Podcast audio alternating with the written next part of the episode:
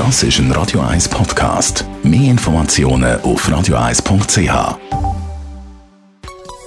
Der Konsumententipp auf Radio 1 präsentiert von comparis.ch, einem führenden Schweizer Internetvergleichsdienst. comparis.ch ja, um diese Jahreszeit reden wir viel über Krankenkassenwechsel, aber man kann eben nicht nur bei den Krankenkassen sparen, sondern auch beim Auto. Andrea Auer von Comparis, wie kann man eigentlich genau bei der Autoversicherung Geld sparen?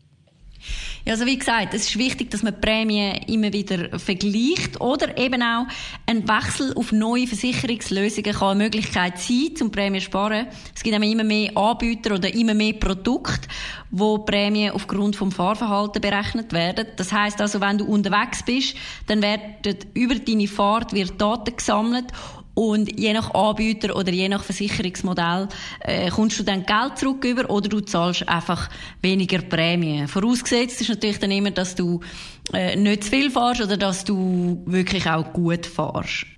Anbieter von solchen Lösungen sind zum Beispiel die AXA, die Extra oder die Mobiliar. Und erst gerade hat auch Smile ein Produkt lanciert mit dem Namen Drive Coach. Tönt hm, interessant, aber auch ein bisschen kompliziert. Wie funktioniert das genau mit dem Fahrstil mit einbeziehen bei der Versicherung? Ja, so die Modelle sind natürlich je nach Anbieter unterschiedlich. Nehmen wir vielleicht mal schnell den Drive Coach äh, von Smile. Da werden Daten während der Fahrt mit dem Handy gesammelt. Das heißt also, du musst dir am Anfang einfach das App abladen von Smile. Du musst natürlich eine Versicherungspolice haben dort. Ähm, und dann wird aber nachher deine Fahrt ganz einfach mit dem Handy trackt. Und da dabei sind vier Faktoren wichtig. Das ist einerseits die Beschleunigung, die Ablenkung, Geschwindigkeit und das Bremsverhalten. Und je nachdem, wie gut du in dem bist, desto höher ist dein Score, wo du überkommst. Und der Score, den kannst du dann wiederum eben in den Cashback umwandeln. Das heißt, du kommst dann Geld zurück über, wo du ganz einfach auch wieder übers Handy kannst einlösen. Smile selber gibt an, dass man im Jahr bis zu 10% von der zahlten Prämie so quasi sparen oder eben zurückbekommt. Du hast vorhin gesagt, es gibt grosse Unterschiede. Was genau sind denn da die Unterschiede? Ja, also die Unterschiede sind vielfältig. Einerseits bei der Abrechnung.